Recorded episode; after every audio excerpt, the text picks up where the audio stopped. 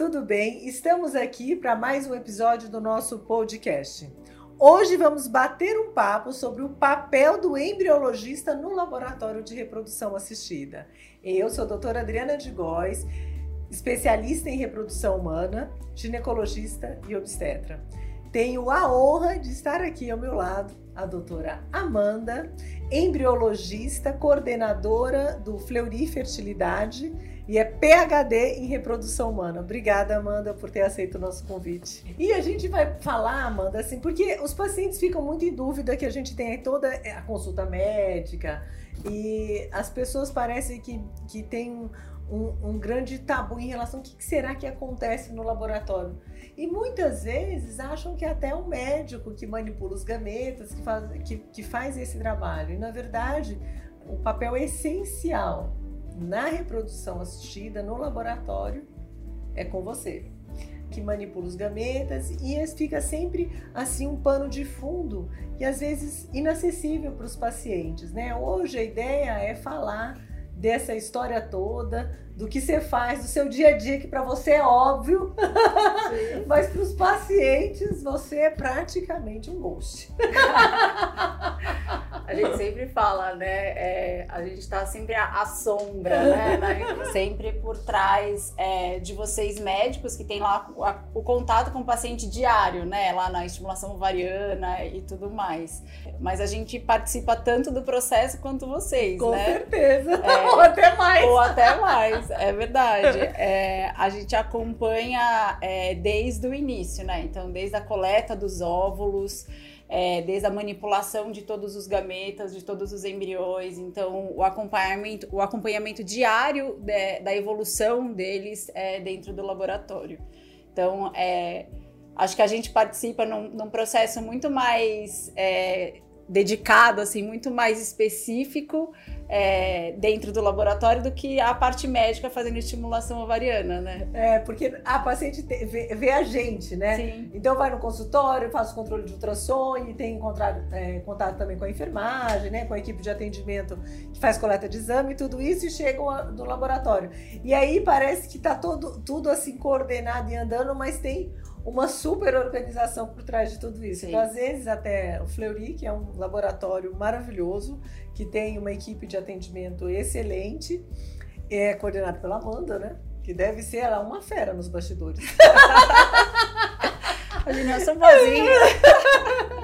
Mas até eu falo para o paciente levar, levar a cabeça, ela, quando ela está fazendo a coleta, para ela olhar a janelinha. Eu falei, olha aqui, é essa janelinha que vai para o laboratório. Aí parece que vê só o centro cirúrgico e não tem ideia, né? Sim, sim. De, dessa questão toda. Me fala é, quais os cuidados. Quando a gente vai marcar a coleta de óvulos, a gente fala para vocês quantos folículos, qual que, o que acontece no laboratório antes da coleta de óvulos, para vocês prepararem esse ambiente para receber os óvulos e daí para frente. Quais são as etapas? É, é, é sempre. É, é, tudo muito casado, né, Adriana? A gente depende da informação que vem de vocês médicos para que o laboratório se prepare para receber a paciente no dia da, da coleta dos óvulos. Então, quando eu recebo lá o seu agendamento, ah, vou agendar a paciente A com todas essas características, esses folículos. Então, começa já o, o, tratamento da paciente com a gente, começa no agendamento. Né? Então, no dia anterior da, da coleta de óvulos, a gente prepara todo o material que nós vamos usar no dia da coleta de óvulos. Então, baseado no número de folículos que você coloca que a paciente tem, eu preparo o caso da paciente. Então, eu preparo todas as plaquinhas de cultivo onde os embriões e os óvulos vão ser colocados, eu preparo todos os tubos de meios de cultura que a gente vai utilizar para a coleta de óvulos, é, eu já faço a, abro né, o prontuário dela dentro do nosso sistema, com todas as informações, com todas as informações do, desde cadastro até das características do tratamento da paciente. Então, qual foi o estímulo hormonal que ela recebeu, quantos anos ela tem, se ela já fez um ciclo anterior ou não. E aí, como que é a qualidade seminal dela, com a quantidade de folículos que ela tem. Com isso tudo, a gente já vai desenhando o cenário, né? Então a gente já desenha o caso da paciente e deixa tudo pronto para no dia da coleta de óvulos estar tá tudo preparado para ela. Então, olha, quanto cuidado que a gente tem, né? A gente vê lá no centro cirúrgico, simplesmente numa aspiração e a gente dá o material no laboratório, mas tudo aquilo foi preparado com antecedência. Sim. Não é só abrir um frasquinho, né? Não, não, não, não é. Então, tudo isso está envolvido no controle de qualidade, né? Então, conforme é, vocês vão fazendo os agendamentos, a gente vai preparando o laboratório para receber todas aquelas células que vão, vão ser coletadas e vão chegar para a gente para ser manipuladas. Ótimo. E aí, nesse processo, quando a, a gente coleta os gametas, então vamos lá. O, o, espermatozoide, vamos supor que é um casal hétero que vai ser coletado, vai ser uma, uma, uma coleta no laboratório de ejaculação espontânea dos espermatozoides e os óvulos através da na FIV, né, através da sedação, coleta de óvulos, tá? Então coletei óvulo, coletei espermatozoide, isso é feito no mesmo dia. Sim. Qual que é o timing, assim? Então, enquanto a gente está lá coletando os óvulos, o que está sendo preparado para esse sêmen? E uma vez preparado o sêmen, em que momento que é feita a injeção do espermatozoide no óvulo e esse acompanhamento, assim, das próximas etapas? Tá, então, vamos lá. Você, você faz a coleta dos óvulos, dos folículos. Então, conforme você está coletando os folículos, você vai me passando os tubinhos com os líquidos foliculares para dentro do laboratório. Aí, dentro do laboratório, o embriologista vai fazendo a observação desses líquidos com um equipamento que chama estéreo microscópio, então é como se fosse uma grande lupa de aumento, e a gente vai verificando nesse líquido a presença dos óvulos. Então, os óvulos vão sendo coletados, vão sendo transferidos por uma placa com esse meio de cultura que eu preparei no dia anterior ao processo. Então, o meio precisa passar por todo um processo de estabilização dentro das incubadoras, né? O meio de cultura é, nada mais é do que a base nutritiva para o desenvolvimento dos embriões.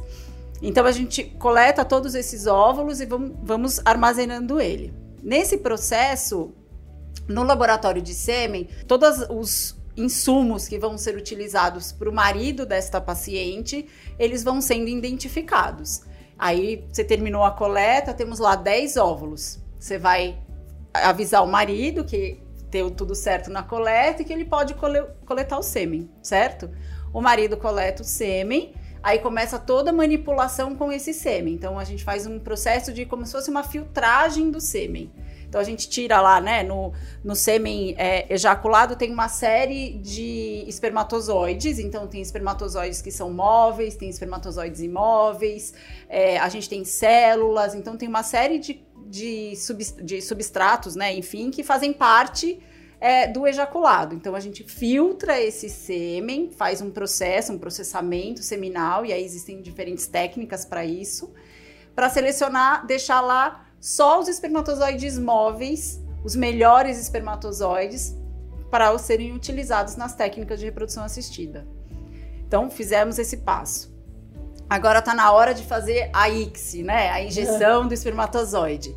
Normalmente ela acontece de 3 a 4 horas depois da coleta dos óvulos. Então a gente coleta os óvulos, eles ficam lá quietinhos de 3 a 4 horas. Nesse período é o período que nós estamos fazendo todo esse preparo com a amostra de sêmen.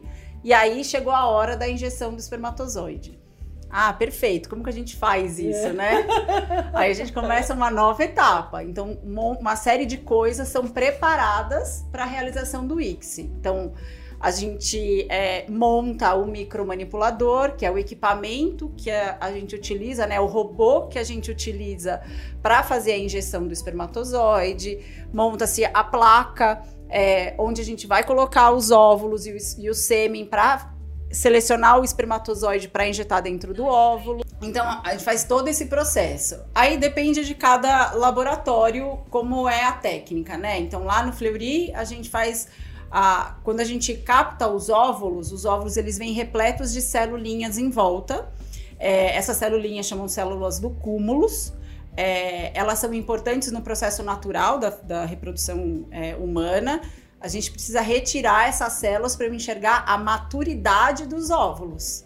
Aí a gente faz esse processo, aí dos 10 óvulos que você coletou, eu tenho lá 8 óvulos maduros, perfeito. Então eu vou injetar com oito espermatozoides, um espermatozoide em cada óvulo. Realizada a técnica da injeção, esses óvulos eles são devolvidos para dentro das incubadoras e aí só no dia seguinte, pela manhã, é que a gente vai fazer a observação da fertilização. E a fertilização nada mais é do que a, a checagem se houve a união do gameta masculino e do feminino, formando o um embriãozinho propriamente dito. Perfeito. E essa, eu, a Amanda, você fala muito de placa. E eu vendo do lado de cá, na verdade, eu, você vai me matar agora. A plaquinha, eu acho que é assim, é um pratinho fundo, não muito fundo, transparente. É isso mesmo. Só que tem uma tampinha. Um, com tampinha, né? Com uma tampinha, exatamente. A gente fala, coloca a placa daqui, meio é um líquido. O meio é um líquido. É um líquido enriquecido com esses nutrientes. Exatamente. Então, em resumo, Desde a nossa origem, nós vamos para um pratinho fundo, transparente, com, com uma tampinha em com cima. Uma tampinha em cima. Com um líquido nutritivo. É. é. exatamente isso, exatamente. É, é a melhor definição. é, é, um pratinho fundo, que é onde a gente coloca o meio nutritivo para o desenvolvimento dos embriões. É isso mesmo. E esse robô do micromanipulador é, a gente olhando, é, é, assim, ó, é um microscópio, gente, e aí tem a gente coloca lá o pratinho fundo, né, com, com o óvulo, Isso. e aí pega o espermatozoide, e aí tem uma agulhinha Isso. que entra dentro do óvulo, assim, e isso é o tal do micromanipulador para injetar. Mas até parece, assim, vendo que tem uma certa precisão, mas tem o lugar certo do tem. óvulo, o posicionamento do óvulo, é. para colocar tudo isso. Então, e até esse cuidado, então, aparentemente parece uma coisa muito mecânica, mas por maior que seja, por mais que seja assim mecânico, existe um, toda uma técnica e um cuidado, porque nesse procedimento, né, de injetar o espermatozoide, você pode inclusive danificar o gameta. Pode, pode. Né? É, é isso que mostra a expertise do profissional que está realizando o processo, né? O micromanipulador, ele é como é, ele, ele simula as minhas mãos em micro injeções, né? Então assim é, é, a minha mão que segura o óvulo, é a minha mão que segura o espermatozoide e que injeta o espermatozoide dentro do óvulo. Sou eu, Amanda, que estou fazendo esse processo. O robô, ele é como se fosse um, um, videogame, né? Como se fosse o joystick de um videogame que eu, eu tô colocando lá o bonequinho para andar, para uhum. coletar moedinha. É, a diferença é que eu selecionei, eu peguei um espermatozoide com uma agulha bem fininha, que tem o diâmetro da cabeça do espermatozoide, então ela é bem fininha, ela é, ela é visível no microscópio, a olho nu a gente vê como se fosse uma agulhinha é, mais fina que uma agulha de costura, então ela é bem fininha. E aí eu seleciono o espermatozoide e o óvulo, e aí a hora que eu injeto o espermatozoide no óvulo é como se eu estivesse furando um bolo. É, aí eu tenho que ter a delicadeza de fazer um furinho no bolo bem delicado, para eu não estragar o bolinho. Então, para eu não estragar o óvulo. E, então tem toda essa técnica, e até na seleção do espermatozoide. Então, a maneira como a gente seleciona o espermatozoide, eu também posso danificá-lo se eu fizer errado. E até na, quando a gente vai, eu lembro na, na minha formação, que a gente mal coleta, a gente fica assim, ai, quantos tem? Quantos tem, né? Não, e tá lá o embriologista delicadamente fazendo tudo. Quando eu mudei de lado, aí teve uma, um laboratório, um, uma, uma prática que era com óvulo, acho que de suíno.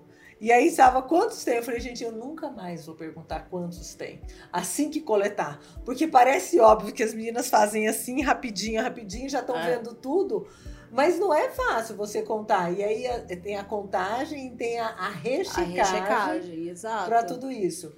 E aproveitando essa questão da gente falar de gameta, tudo, uma, uma dúvida né, das pacientes é, é sempre assim: será que não vai confundir o meu gameta? Será que o meu embrião não pode ir para outro? Então vamos falar dessa segurança da identificação dos gametas e dos embriões no laboratório Fleury. É, é, todas as amostras elas são altamente identificadas, né? Então assim a gente identifica não só a amostra como também o paciente, né? Então é, desde o início do paciente dentro do nosso laboratório é, ele é identificado com pulseira de identificação.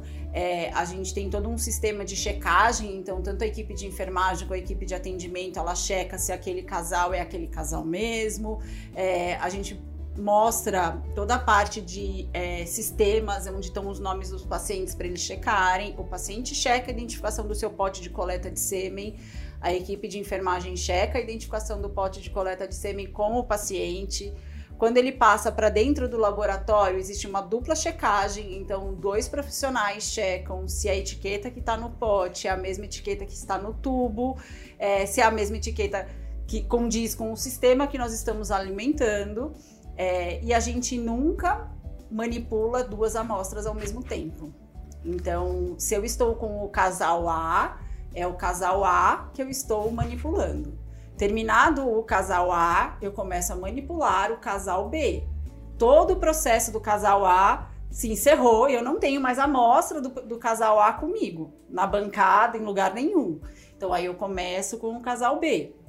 E todas as partes, né, de processos críticos, eles são duplamente checados por dois profissionais, mas pelo nosso sistema também. Então tudo é registrado. Ah, eu peguei a amostra é, de sêmen do marido A, eu identifico a amostra de sêmen, eu fotografo a amostra de sêmen, eu incluo dentro do meu sistema. Então está tudo altamente checado para que nenhum tipo de troca aconteça, né? É claro que quando a gente olha o espermatozoide e o óvulo, ele não tem nome, é. eles são todos iguais, né? Então, se eu não conseguir, se eu não fizer uma boa identificação prévia, corre-se o risco de ter trocas, mas isso é, é, é o pesadelo de qualquer laboratório. Então a gente é, identifica e checa sempre com muita é, precisão antes de qualquer tipo de manipulação.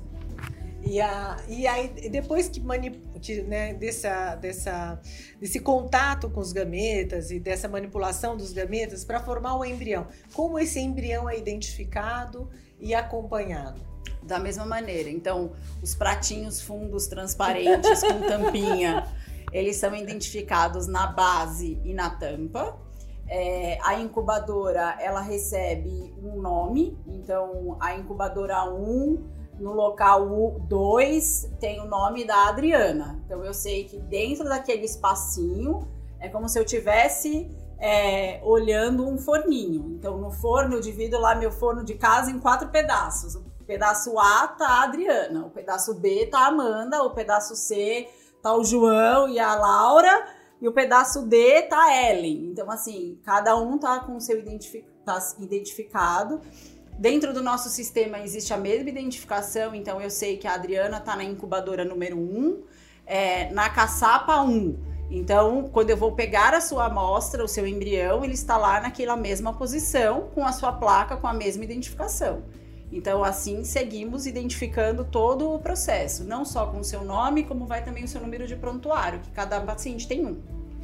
Ah, eu é. posso ter homônimos, né? Tipo, é. a Adriana Degóis não é tão comum, mas se eu tiver uma outra Adriana Degóis, eu tenho lá e aí tem o número do prontuário que te, te, identifica diferente de outra paciente. Você não acredita, Adriana de Góes, eu não existe Adriana de Góes, mas Adriana Góes. Adriana Góes. Você acredita que eu conheci porque ela tem uma filha na mesma escola que a minha filha. Jura? Que estava numa sala ao lado. E aí, no ano seguinte, as duas se encontraram. E antes da gente saber dessa história da escola, o meu e-mail antes era contato, contato arroba Adriana de Góes. E o dela era contato arroba Adriana Góes. Só que ela era fotógrafa e eu fazendo reprodução humana. Quando saía a pergunta de FIV, ela mandava o um e-mail. Falou: olha, o dela, não, o dela tem o D. E aí eu falei assim: ah, sobre fotografia, várias coisas de casamento. Aí eu falava assim: ah, o dela não tem. Isso a gente já se encaminhava e-mail sem que se legal. ver.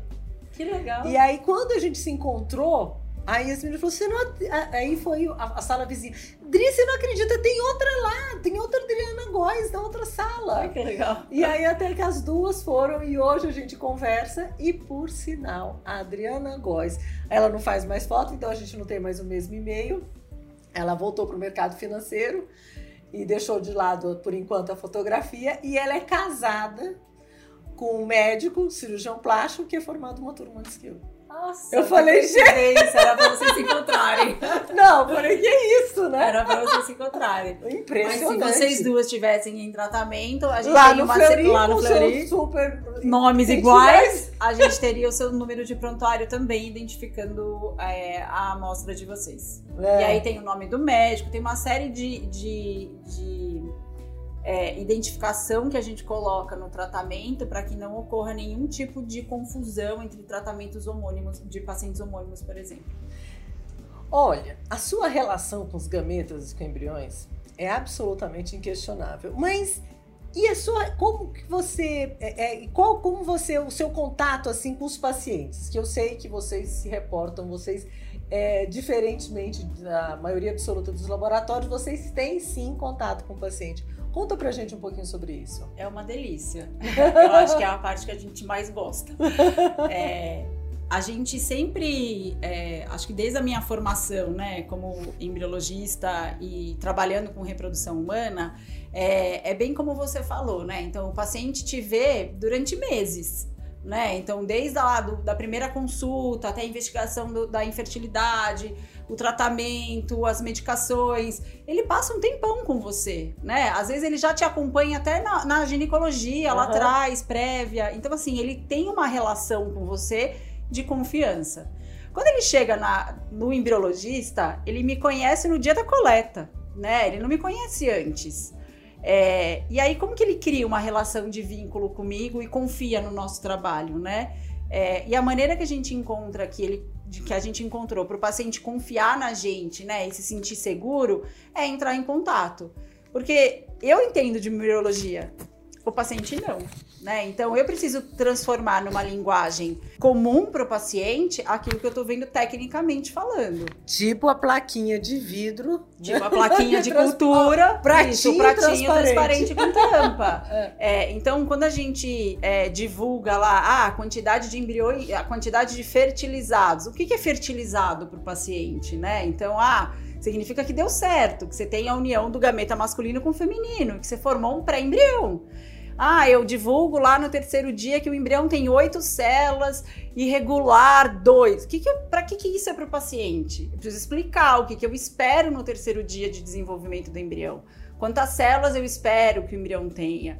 Se é normal ele estar naquela evolução ou não? Que que, qual que é o prognóstico para aquele embrião? Se é bom, se é ruim? E aí a gente vai é, conversando e escutando também as queixas dos pacientes, né, em relação às dúvidas que eles vão tendo. Então, ai, nossa, mas isso é bom, isso é ruim. Então, quando a gente liga, ah, liberando seu resumo, é, você tem alguma dúvida? Todas. É, então, assim, ah, então vamos lá, quais são as dúvidas? E a gente vai criando uma relação de confiança com os pacientes também. E deixando que essa parte do laboratório seja um monstro, né? Um, uma coisa obscura do que está acontecendo é. lá dentro. Porque eu posso até colocar uma câmera lá e eles ficarem me olhando, eles continuam não entendendo, uhum. né? Eles continuam não entendendo o que, que eu estou fazendo, se isso é bom, se isso é ruim. Então é importante esse nosso relacionamento ser próximo para eu conseguir mostrar para o paciente que está tudo bem. E que se não tiver tudo bem, ok também. Não tá tudo bem, vamos ver o que a gente pode fazer para melhorar. Uhum. Né? Num próximo tratamento. A gente sabe que reprodução não é 100%. Claro. E, então, assim, o que, que não foi bem? Vamos ver o que não foi bem, por que, que não foi, o que, que aconteceu, o que, que a gente pode fazer para melhorar num próximo tratamento. Então, isso é muito importante. A gente liga para todos os pacientes. É, isso é muito legal. E até, até o detalhamento dessa evolução, a gente vê lá o resumo de ciclos, tudo, mas é nada como vocês falarem né, com toda a propriedade sobre essa evolução. Sim. E lógico, eu também ligo porque eu tenho minhas dúvidas e eu quero saber como é que é isso. Será que ele vai se. se re... Às vezes ele não está muito bem embriãozinho, mas ele se reorganiza. Ele é melhor do que o neném na UTI, não, porque o neném na UTI, não, ele para e volta, para e volta sem sequela. A UTI adulto, o adulto para, volta já diferente. É. O embriãozinho, gente, ele tá, de repente ele não tá indo bem, de repente ele se se, se reestrutura Sim. de uma forma absurda, né? Sim, sim, sim. E isso, isso é, é muito legal de ver na evolução dos embriões e a gente conseguir passar isso para o paciente e para vocês médicos de uma forma clara, né? Olha, é isso que está acontecendo, é isso que a gente espera, é muito bom e, e vai gerando os nossos laços de confiança, né? É. Então, é, quando você tem dúvida, assim como eu tenho dúvida de algum caso, eu ligo, Adri, tá tudo bem aqui, ali, o que, que aconteceu? A gente esperava isso, não esperava? Exatamente para a gente conseguir é, caminhar junto e fazer o melhor para os nossos pacientes. É. O objetivo é um bebê correndo no shopping. É, um bebê correndo no shopping e uma mãe correndo atrás. É. Sem dúvida. E a gente falou dessa, da, da coleta de gametas e a gente falou, ampassando assim, desse desenvolvimento embrionário. Vamos falar um pouco dessa tecnologia do time-lapse no cultivo embrionário. Vantagens, né? E como tudo isso acontece, que eu chamo de Big Brother dos embriões. É, é, é um Big Brother mesmo. É, a, a Timelapse ela é uma incubadora é, de cultivo, assim como outras qualquer, a outra qualquer. A diferença dela é que ela tem um sistema acoplado nela e que ela vai fotografando o embrião de tempos em tempos. É, e aí eu consigo ter acesso ao embrião 24 horas por dia sete dias de desenvolvimento do embrião. É, e aí, qual que é a vantagem dela? Eu consigo acompanhar o que está acontecendo com aquele embrião em tempo real, né? Então, a incubadora tradicional, eu determino horários para fazer uma verificação daquele embrião. Então, ah, eu tiro o embrião da incubadora e faço uma análise, devolvo o embrião para a incubadora. O que acontece no período que eu fiz a análise até uma nova análise, eu não estou enxergando. Uhum. Então, não é que a incubadora é ruim, ela não é ruim, ela é uma boa incubadora, as incubadoras tradicionais. Mas eu tenho menos informação do que eu tenho na time-lapse. Então, a time-lapse, como eu consigo ter acesso ao embrião o tempo todo, eu consigo ver, por exemplo, que o embrião está bloqueado desde tantas células é, ou que ele passou um período muito longo com um número de células específicos no qual ele deveria ter dividido. Uhum. É, e aí ele começa a me dar sinais de que aquele embrião já não está indo tão bem. Então, quando eu faço uma observação pontual, vamos dizer, eu olho no terceiro dia, o embrião tem que ter oito células, perfeito, né? A gente espera lá uma média de 5 a 9, mas oito células. Aí oito células é embrião lindo. Mas ele tá oito células agora ou ele tá oito células desde ontem, por exemplo? Uhum. Eu não sei, eu só fiz uma observação pontual. Quando eu tenho a time-lapse, eu consigo observar, ah, não, olha, esse embrião, ele ficou 10 horas em quatro células, que ele deveria ter ficado três, por exemplo. É, e aí, então tá dando sinais que o embrião não tá com um desenvolvimento, desenvolvimento dentro do adequado. E aí começa a dar sinais pra gente que aquele caso não tá evoluindo bem mesmo, tendo embrião de bom potencial uhum. no terceiro dia. Então é, é isso que a tecnologia nos proporciona, né? Então ela proporciona conhecimento. É, então a gente vai aprendendo cada vez mais com o que a gente está enxergando. Então, ah, eu tenho um embrião que tem é, uma célula e de repente ele foi direto para três células, não é comum. Né? A gente está falando em mitose lá da, da, do colégio, né? Uma celulinha divide em duas, e duas divide em quatro. Existe um tempo para isso acontecer. É, quando acontece de maneiras muito rápidas, então de uma para três, que a gente chama de divisão direta, ou as, as reversas, então o embrião tá lá com três células, volta a ter menos células. É, isso tudo vai dando sinais para a gente que alguma coisa não está é, desenvolvendo bem naquele caso. Então a gente vai acompanhando aquele caso com um pouquinho mais de cuidado, vendo o que, a gente pode fazer para melhorar o desenvolvimento. E ótimo a gente falando desse processo de visão celular e desse, desses outros, tantas informações que se tem no laboratório. Fala um pouquinho dessa, dos dados utilizados na classificação embrionária. Lógico, embrião de melhor qualidade vai ter um melhor prognóstico de gravidez, maior Sim. chance de gravidez.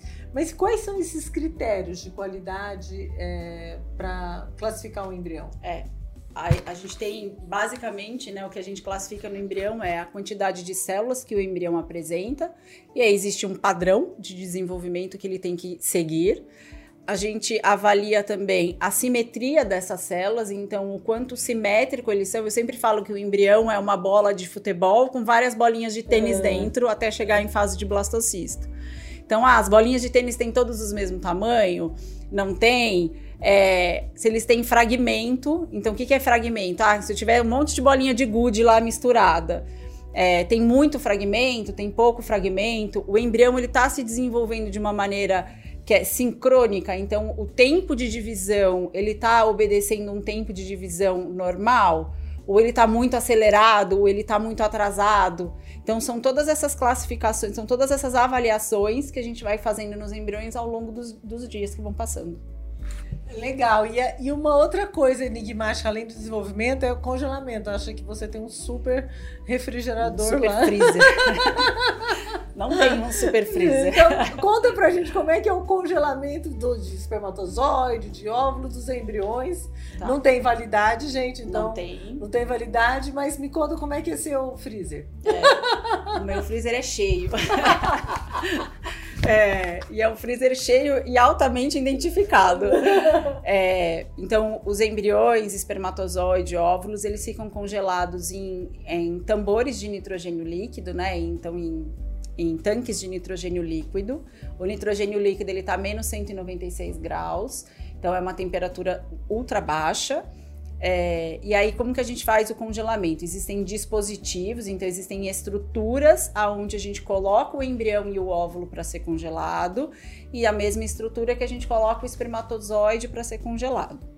Vou começar pelo espermatozoide, que é mais fácil. Então, pensa que são canudinhos bem fininhos, que cabem meio ml, é, 250 ml, dependendo de cada protocolo de volume de sêmen. Então eu preencho um canudinho com o sêmen. Esse canudinho, o sêmen, a gente coloca uma substância crioprotetora. Então é mais um meiozinho de cultura lá, um líquidozinho que tem propriedades de proteger a célula, então protege o DNA, protege a célula como um todo da baixa temperatura.